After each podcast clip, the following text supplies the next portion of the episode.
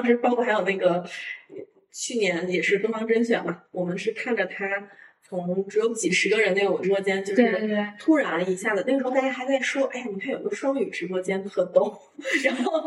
突然有一天，哎，结果大家都在谈论，然后包括也会去对标交到朋友那种大百货的形式，然后你去学习人家的不同的模式，学完之后发现，哎呀，不适合你。嗯嗯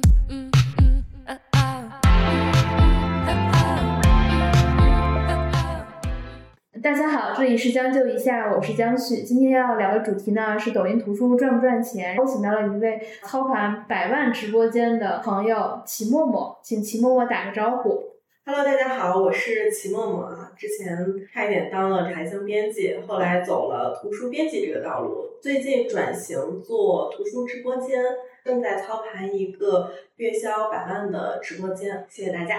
其实我能刷到各种出版社的直播还是蛮多的，出版社、出版公司和个人。嗯，首先做图书直播这个赛道，它赚不赚钱？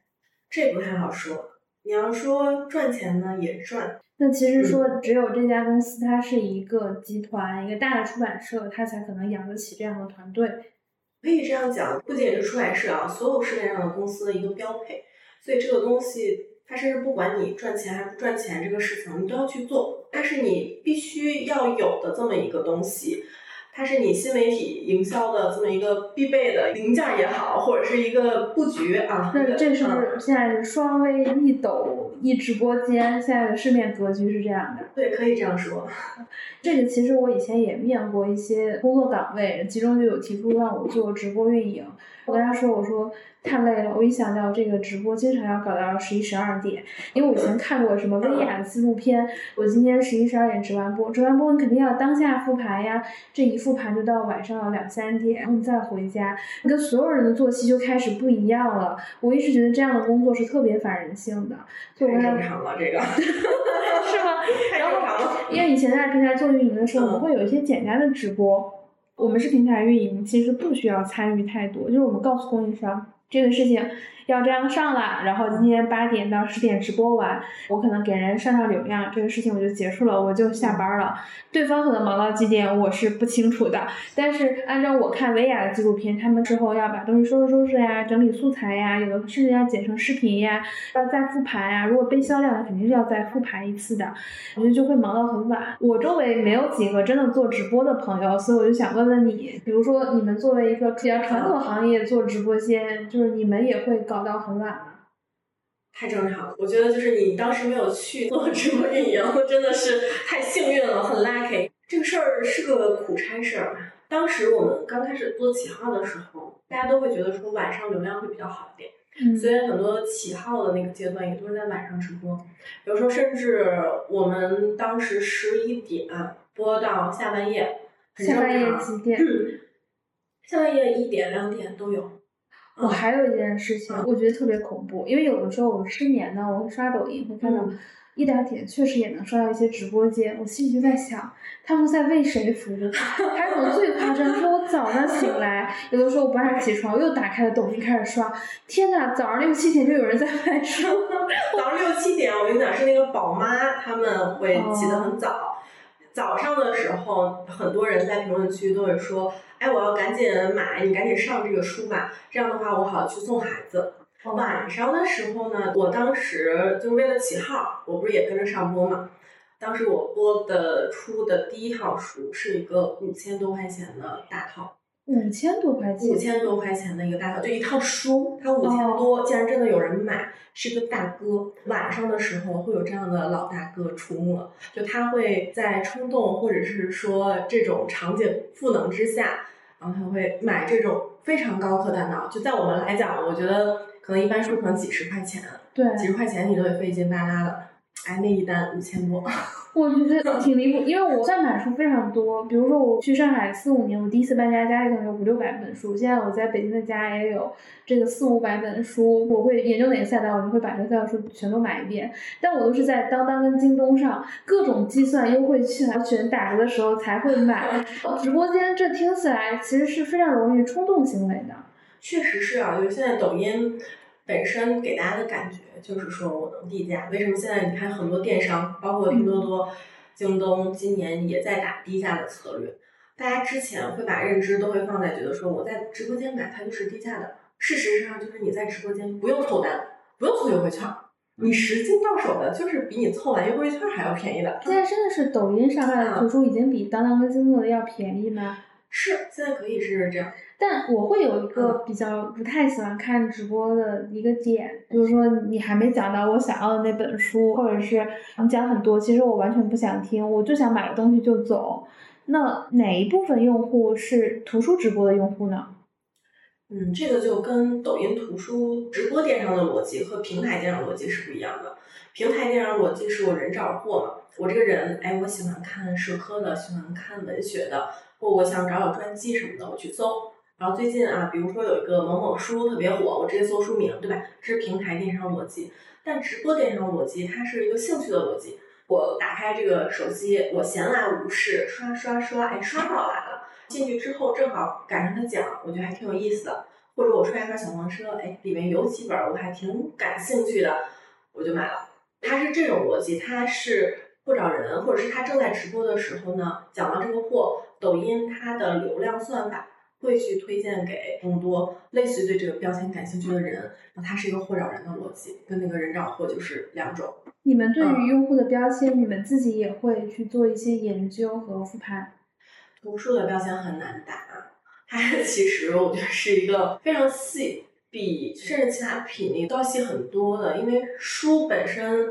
品类太繁杂了嘛。然后，当然，我们现在可能会更多的聚焦一部分这样的一个人群，可能是在三十岁到五十岁之间的这样的男性群体，会是我们主要的一个目标对象。这个也是在我们长期摸索下来，比如说哪些书更容易找到这些人，或者这些人他在消费能力上面或者更强，然后慢慢形成下来的一个人群画像。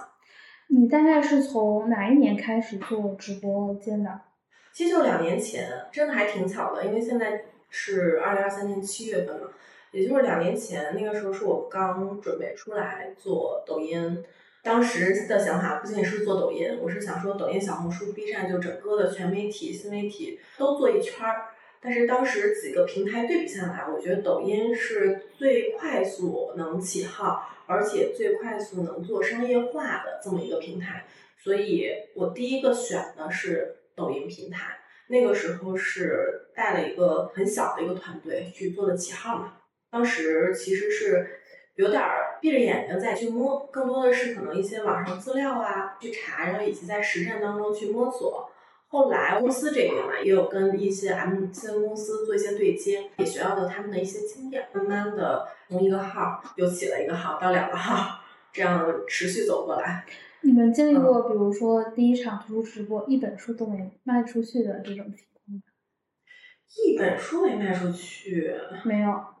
好像没有吧？我回忆一下，其实最开始我们做第一场直播的时候，那个时候就单场就卖了个九百多块钱，大家都挺开心的。哦，后来其实是有几场不怎么出单，但是它好歹是几本书还是能卖出去的，就不是说一本书卖不出去。那很低，因为那个时候在洗量的阶段。洗量的这个阶段大概花了多久？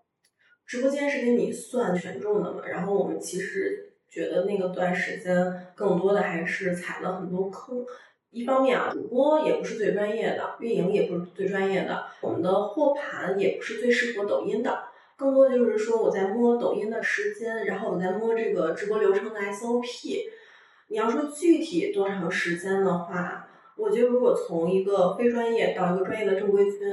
其实至少是花了一年的时间。但是你要说这个号它起来呢，中间啊，可能大概三四个月的时候，它就有起色了。但我是觉得那个时候虽然账号有起色，但我们大家的能力其实还没有真的到达一个专业的水准。你带的这些小伙伴儿跟你一样，之前都是图书编辑吗？没有，有一个是编辑，其他几个当时。都是我们新招过来刚毕业的小朋友，其实就是一群素人，一群小白。就开始 自己摸索，就开始干了。对，那天不是看那个谁何菜头说了一个嗯什么草台班子，就是说好多事儿都是草台班子 在做，做着做着也就做成了。就当时我们其实也就是一个加引号的啊草台班子。我们编辑出身会对内容比较熟，对图书大品类都了解，但是你对这个抖音平台的生态，对于算法的逻辑，说实话那个时候就是一个小白在去学习的状态。我当时把自己放的心态也很平，OK，我就是来学习的。我现在上一年级，然后呢，可能咱俩这会儿录的时候，我这个二年级刚上完，那我可能还有三年级要上呢。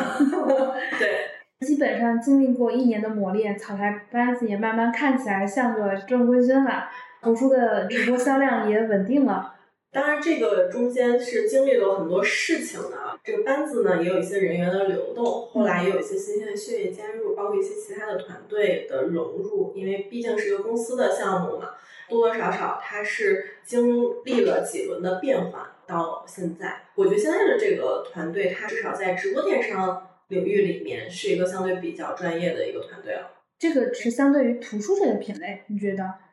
而且我之前虽然觉得说我们是草台班子，但是之前那个小团队其实大家是更多的侧重在视频内容上面，在直播上面是一个短板，但视频是比较强的部分。然后现在呢，就多多少少会直播这边会高一点，视频这一块儿会稍微有一些短板，做视频跟嗯做直播，它的能力模型是不是会有一些不一样？非常不一样。比如说，你觉得区别都在哪儿？如果是一个个人来做直播和短视频的话啊，首先他个人具备的这个能力完全不一样，那肯定是视频，你更侧重于是你的内容维度的。直播现在对于大家来讲，更侧重于是你的电商的能力。电商的能力具体是指哪些呢？比如说，我比较会卖东西，嗯或者说我比较会上货架运营、操盘手，嗯这是我根据学的一些概念啊。这个具体的是啥？因为我刚刚是说，就如果是从个人的角度是这样的，但是不一样的是，现在绝大多数做直播和短视频的时候，更多是团队作战。那他其实更在意的是你的团队的能力。比如说你刚刚问到的电商这个部分，如果是电商做直播，首先这个团队 要具备一个流量承接能力。那什么叫流量承接能力？流量承接是吧？OK，你现在抖音它在测试你是在哪一个流量的层级。那他如果给你推过来一波流量啊，假如说给你推荐一千人，你能不能接得住？给你推荐一百人，你能不能接得住？这个叫流量承接，就是你能不能把这些人接得住？然后接得住之后，就是那你能不能转化他？你觉得，哎，这一百人啊，他能来这儿你消费，消费多少？比如说咱从图书角度，他能买多少本书？嗯对吧？最简单的，能给你带来多少收益？第三个部分的话，大家对于整个的一个货盘的盘整能力嘛，做直播，大家有句话，如果你刚开始起号的时候，可能是要看主播的，再下一步呢，你就要看运营了。啊，再再下一步呢，其实是要看你整个背后的供应链是有多强大的。这个不仅仅是你团队的一个能力了，而是说你整个对于供应链的一个整合的能力，都要算在你整个的直播能力上面。流量接得住是不是本质上指除了你自己的可能视频所带来的账号所带来的公域算法，可能也会推来了一些流量。比如说你保持在直播间多少秒、多少分钟，是不是就算接得住？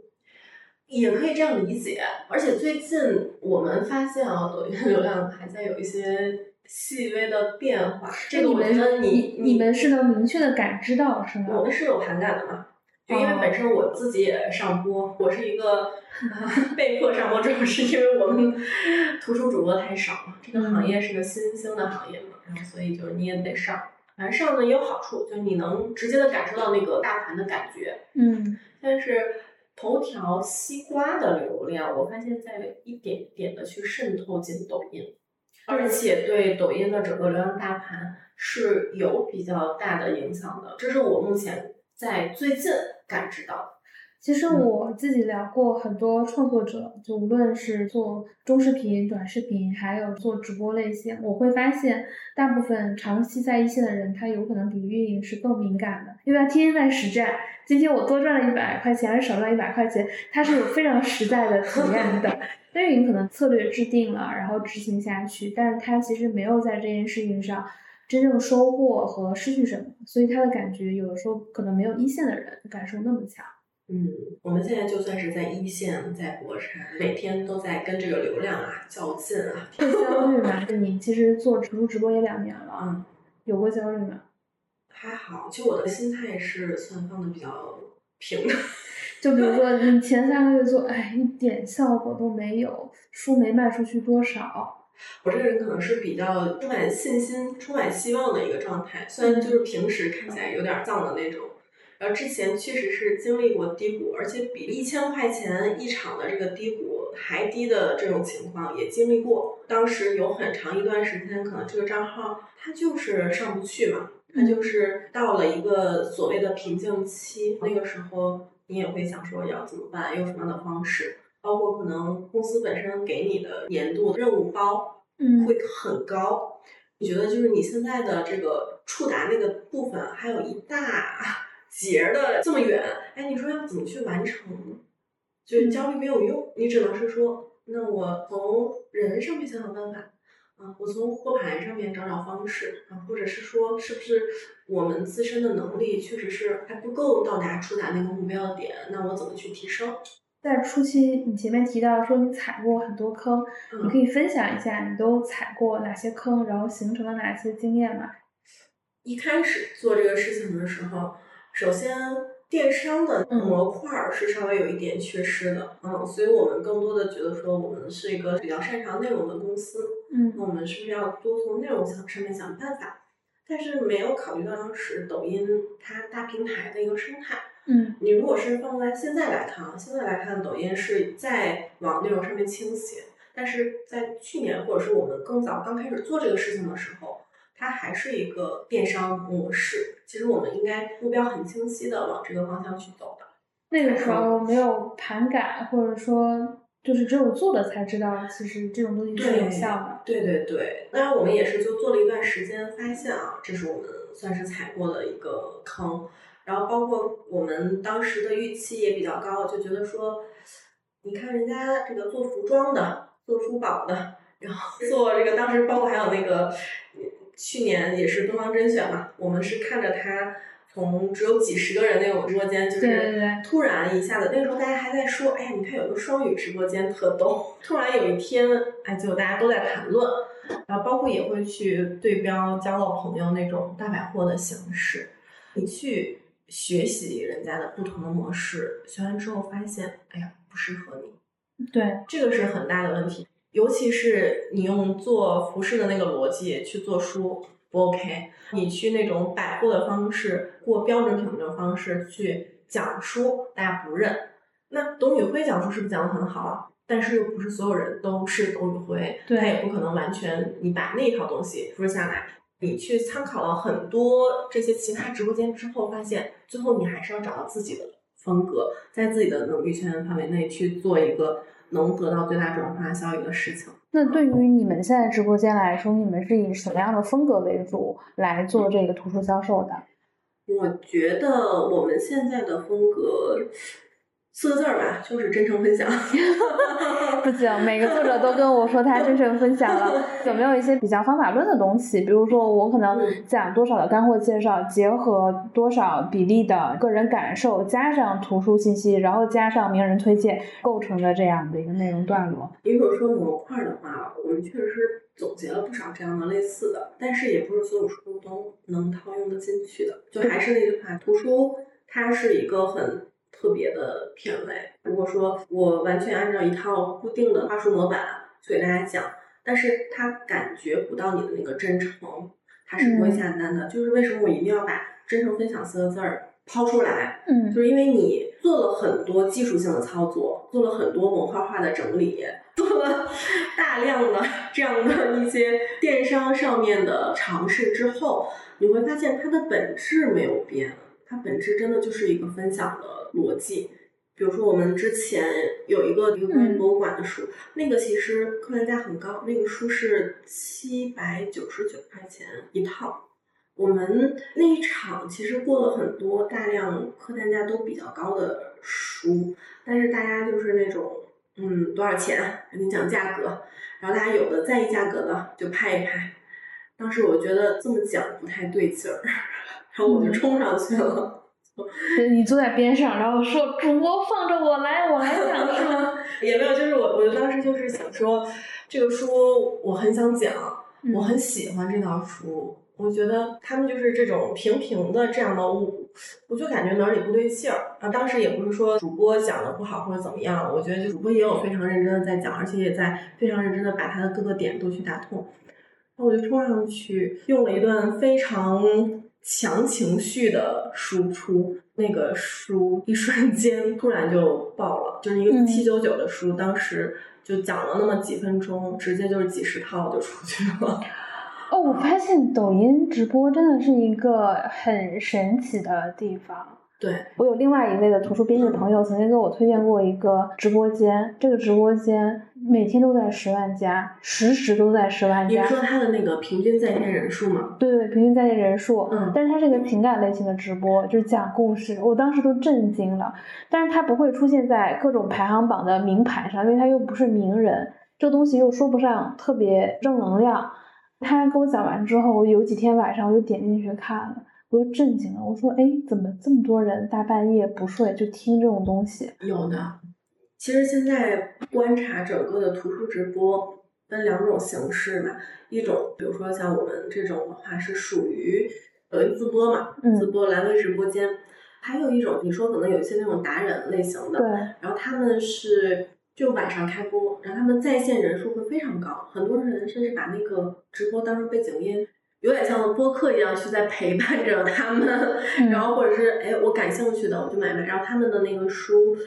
的选择上面也更加的文艺，讲它的一些读后感的东西会嗯特别多。我们可能就是把书多维度的去拆解的这种方式，还不嗯完全一样。像这种模式的话呢，它在疫情的时候格外的好，就像你说的，它的在线非常非常高。但是你会发现，它是呈现一种在下滑的趋势。我理解啊，是不是现在选择性更多了，它的陪伴属性也没有那么高。再一个就是像这种直播间，它的转换能力其实是跟它的那个在线并没有非常的匹配。我不知道是不是说平台在对这部分的直播间在之前是有很高的流量扶持的，现在呢，它的流量扶持就下降了。我本来想说的是，可能以为是之前因为风控的原因，大家可能不需要到公司上班，所以你的宽容度很高，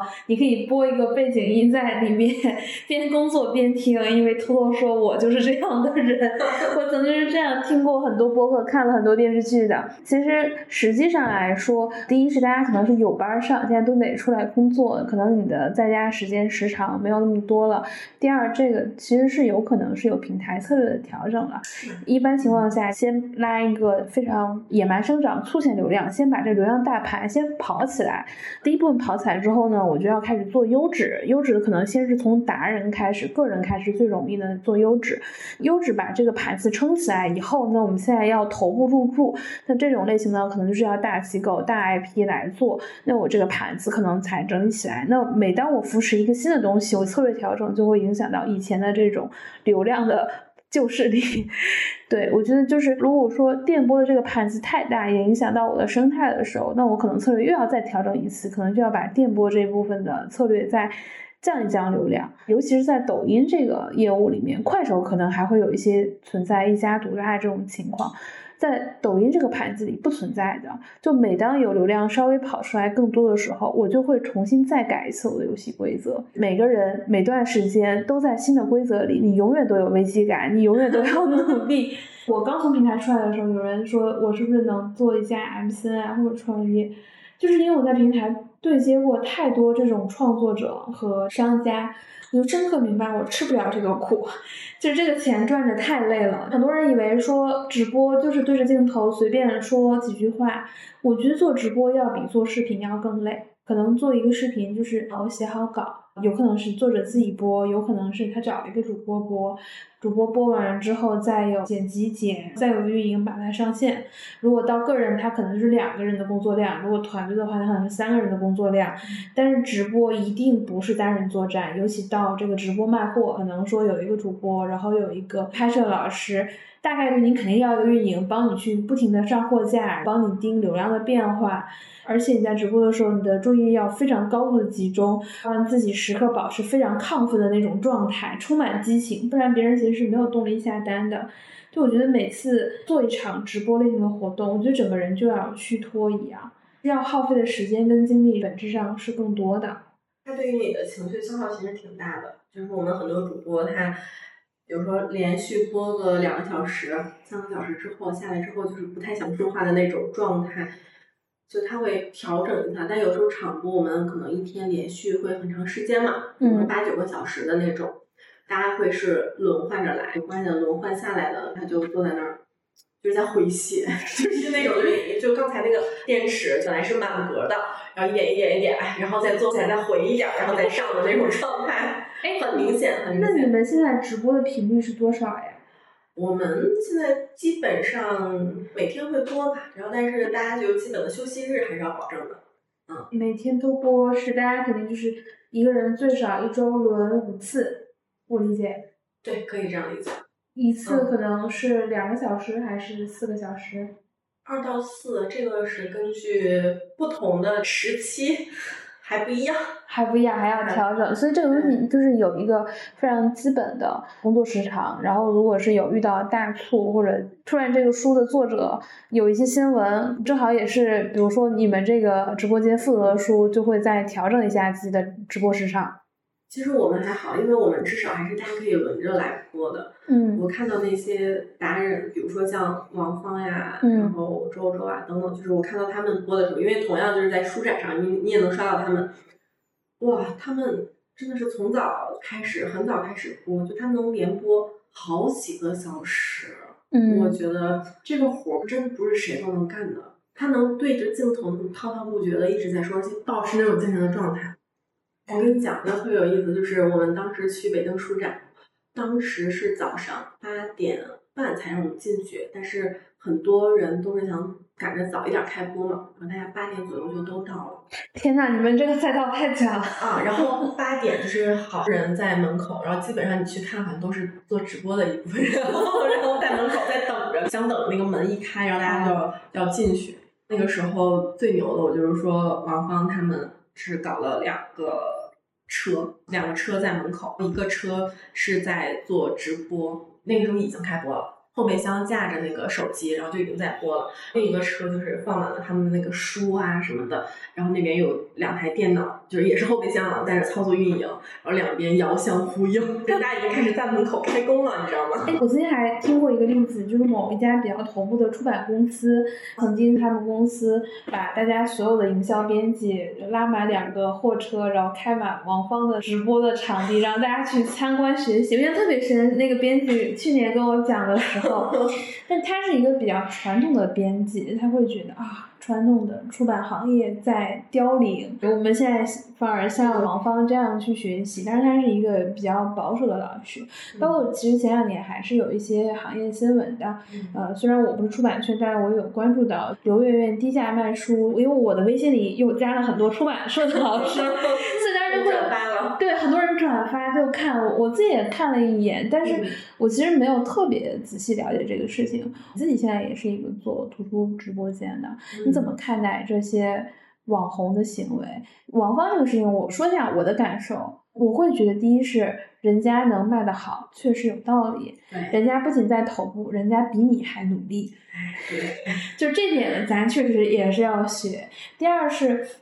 就刘苑低价卖书这件事情，呃，当时很多出版社老师批评的是说，对图书出版行业形成冲击了呀，大家不买我们的书了呀之类的。其实说实话，我以前的工作对接当中，对这些比较传统出版社老师是比较苦恼的。嗯就有的时候他们这种比较有原则也好，还是说观点表达，他有的时候并不解决问题。那我不知道从你个人角度来看，你怎么看刘媛媛低价书这件事情？我毕竟也做了一段时间的图书直播吧，然后这一块儿事情开始，其实他当时低价卖书，更多的还是说通过卖书这个事儿，把自己的品牌打出去，个人品牌打出去，嗯。或者是说我先做这个事情，我圈一波粉儿，你们出版行业怎么讨伐我没关系，哎，但我的粉丝大家觉得高兴就完事儿了，我就要补贴。那我后面我可以通过这个事情，我干嘛？我可以干其他的品类啊。他们对我认可了之后，我去做这个全品类的，我去做美妆行不行？做服装行不行？然后实际上他也确实是这样做的，就你会发现他后面很少再去继续卖书了，就你很少再去看他做一个什么图书类的专场了，因为他本身也没有靠这个事情去赚钱怎么样的，他就是为了靠这个事情打自己的名声。我是觉得啊，就是他对于出版行业也没有 影响那么大。就当时很多人老是讨伐说他这个低价破坏了大家的市场，其实真正的定价权本身还是在出版社，然后你去销售还是在更多的这个发行渠道上面。大家现在还是能形成一个共识，说我们大家要控好这个价格。而他的这个行为只是当时的一个个例，并不会说对整个行业啊长远的发展有那么大的冲击。它其实的理解啊。它其实短期，比如说一两周内对大家的价格产生了一些影响。比如说我对应在做直播间，我直播间卖的书就变少了嘛。不会说他做这个事情之后有很多人都会模仿做他这个事情，做不到，因为他要亏多少钱来去做这个事情，或者是说他可能有能力去跟这些人谈，也不是说所有人都有能力去跟这些人谈，这个部分也就只是可能当时那一小段时期会发生这样的事情，而且他也不可能再做了。我理解了，嗯这就是刘媛媛千金买马骨，顶层设计告诉你，今天来我这儿就能买到低价好货，但我后面卖不卖书不一定。我其实也老刷他，我几乎就没刷到过几次他卖书的，就卖经不卖了呀，他现在都对都是在做一些其他的品类嘛。就基本上圈的应该是宝妈这个群体。嗯，因为他当时也是从书为主，所以就是讨伐归讨伐吧。嗯你从长远来讲，他的自己的这一块商业的目的，他也是达到了。哎，那现在对你的直播间来说，你负责的基本上是稳定月销在百万这个规模了。目前是这样的，那其实同其他的出版社、出版公司，他们的直播间有几家大概是这样的类型？同行业的话，出版社做的还比较好的，大概是有那么三四家。嗯，那有月销千万的吗？还没有。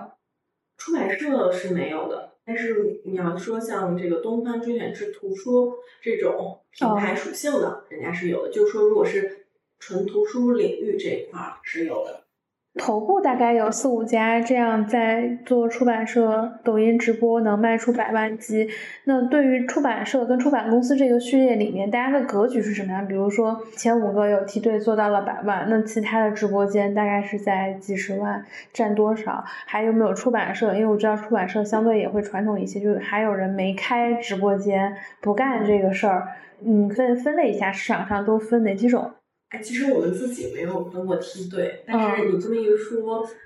我倒是脑子里有一个概念，可能大概第一梯队的话就那么个四五家。嗯，四五家它是偏，比如说出版公司还是出版社，它是国企还是民企居多？啊，我这里面讲到都是出版社，嗯哎好没没有出版公司出版公司，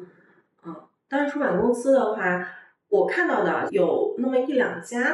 是尝试在做，嗯做的还行的，然后大多数的是属于一个我入局尝试的一个状态。嗯目嗯前看到的，因为这个大家就是都能刷到，嗯 大家直播间能看到。然后第二梯队的话，嗯大概是七八家，能有个七八家，然后剩下的就是很多也是刚刚开始在做，然后在都二零二三年了，才刚刚尝试。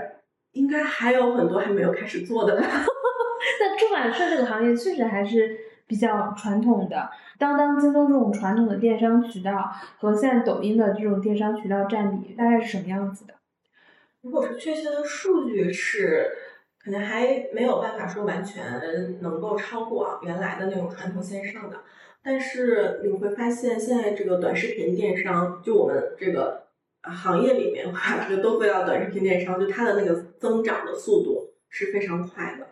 而且它其实是有大量的一部分流量还能外溢到其他的电商渠道上面去。哦，我确实会有，比如说我的购书习惯一直是在传统的电商渠道，就是我如果刷到这个书还不错，嗯但我会觉得可能尤其是个人播，我会觉得置信力会差一些，我会知道这个书名儿，然后再查一下豆瓣，再到这 个当当、京东比较一下价格，哦，在其中有两个平台去下单一下，大家现在主要是怕买到盗版书，对对对这个，是另外一个很严重的，对，很严重的一个事情，就是盗版确实是一个比较猖獗的在短视频电商上面。哦，就是现在很多个人播，可能他的书也不一定是正版的。之前会有那种大量的，尤其是那种短视频，然后他们做盗版书，他们甚至有的你知道有的盗版书平台是正版书还贵，竟然真的能卖出去。然后我后来那天看一个报道，当时好像是那个某杂志，然后说这个事情，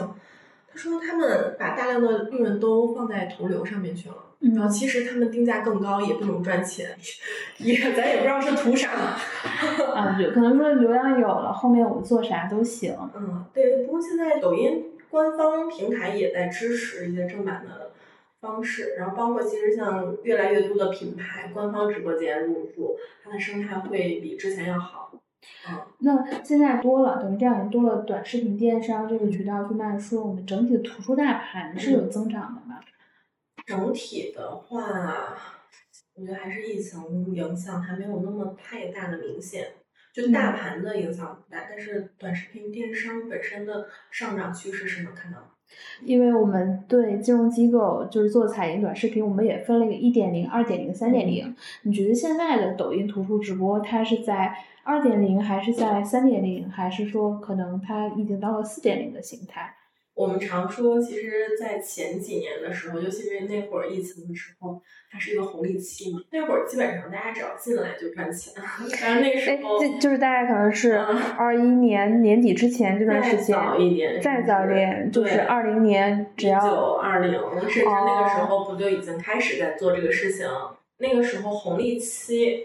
但是当时图书其实是没怎么太入局的，而且我们看到的可能是达人比较多，对，因为我来出版社啊都没有进入呢。还其实你在的那家公司是我接触过算比较早在做这方面事情的出版社，呃，但应该还有就民营可能出版公司会更早一有点。有年更早的，嗯，嗯，对，对，但我们进去的那个时期，我觉得是它开始逐渐走向一个专业化的一个时期。比如说其他品类的一些公司已经开始，甚至有的逐渐成为一个小公司，然嗯后发现很多岗位的能力模型也逐渐出来了，然后大量的沉淀下来的一些资料啊、一些认证啊都有了，这就是它逐渐专业化的一个标志。现在你会发现它是一个有点成熟期的状态了。其实新手对入局在很难迅速的获得红利了。对你现在整个的一个大趋势，或者是你去看进来的这些，无论是所有的公司也好，就都是这样。因为当这个事情已经成为一个标配的时候，它就是已经变成了一个成熟稳定的一个东西了。然后嗯，它再往多高走，可能很难了。嗯对，今天齐墨也聊了很多啊，那我最后让齐墨来分享一下，就是图书直播间一些可复用的经验。你可以从主播怎么选、怎么培养和运营应该具备什么素质和货盘应该怎么买这三个角度来分享。其实电商的话就是人货场嘛，三方面嘛。我现在其实在做这个事情啊，但嗯是确实是日常跟出版行业的同行老师交流没有那么的密切，所以还真的是不太知道说大家，比如说人货场更关注哪个。我我假设我是出版社老师，我现在想复制这个业务，我我会觉得主播其实是最难招的。嗯，因为你看，我这些都是一些图书编辑，大家的正常工作其实就是改文稿、做编辑。如果这个人又能做主播，又能改文稿，还能做运营，又能买，我觉得这种全能是 还是很少的。就是我怎么从我这些可能营销编辑跟策划编辑里能挑出来，先让我试一试做直播的人呢？这个说实话啊，没那么容易。可能现在大家都想的是说，我要不从我的编辑里面找一些人能做这个事情，然后要不然是我从外面招一些人能做这个事情。当然，你从编辑这边转的话呢，它可可能也要走一遍我们曾经摸索的那段路。然后你从外面找的话呢，他对图书的品类可能又没有那么熟悉，就会有这样的问题。嗯，啊、那这有最优解决方案吗？我觉得这个行业的话，现在也在慢慢的在成熟嘛。我们刚才讲到，就大家现在也是一个比较成熟的时期，然后其实可以学的东西还是比较多的。我觉得有一些成熟的经验也可以跟大家稍微 分享一下吧。嗯比如说，如果是说主播的话呢，编辑转主播肯定是更好的地方在于说，他对于整个的读书的内容了解更多，然后他还需要学习的就是现在在直播间里面的一些电商的话术，还有他的一些镜头的表达能力呀、因为我们密集也是面试了很多这样的主播，就会发现，编辑在这方面就，比如让你说四个小时的话，你都已经就是说到嗓子都哑了，就他可能在发声呀，或者很多这些很细节的东西上面，他还没有具备一个完全主播的状态。他要进入到这个角色，他可能要接受密集的训练，还有大量的实战。好难好苦，又要改稿，又要那他就改不了稿了，他就得嗯彻底的转换这个身份。他其实基本上很难说人能做两种工作，只能一个时间集中做一种工作。嗯，尤其是这种是对于你的个人能力要求会非常高的一个岗位，因为你需要在台上大量的去表达，在直播间啊做大量的这种输出，它是不是还很考验你之前的一部分积累吧？嗯，那如果是做直播间运营的这一部分的人，要考虑的素质是啥？直播运营的话，我觉得真的得是一个数据脑，那它可能更接近于电商运营的人的逻辑。嗯，数据脑很重要。那怎么买这个货盘呢？就是啥时候上什么书，会有一个比较大概的核心吗？这个会有，这个其实也是非常的数据导向的。嗯当然，我们其实现在也会做一些结合，比如说本身这个主播他比较擅长的一些品，然后跟这个数据去做一些结合，然后去买一个盘子。我们也会去有一个大的品池，大家可以从这个品池里面去做一个挑选。好的，感谢启默默今天的分享。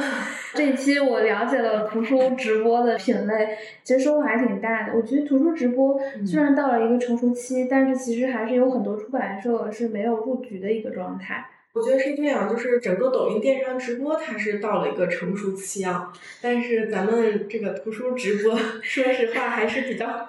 小的一个，而且就是大家很多还没有入局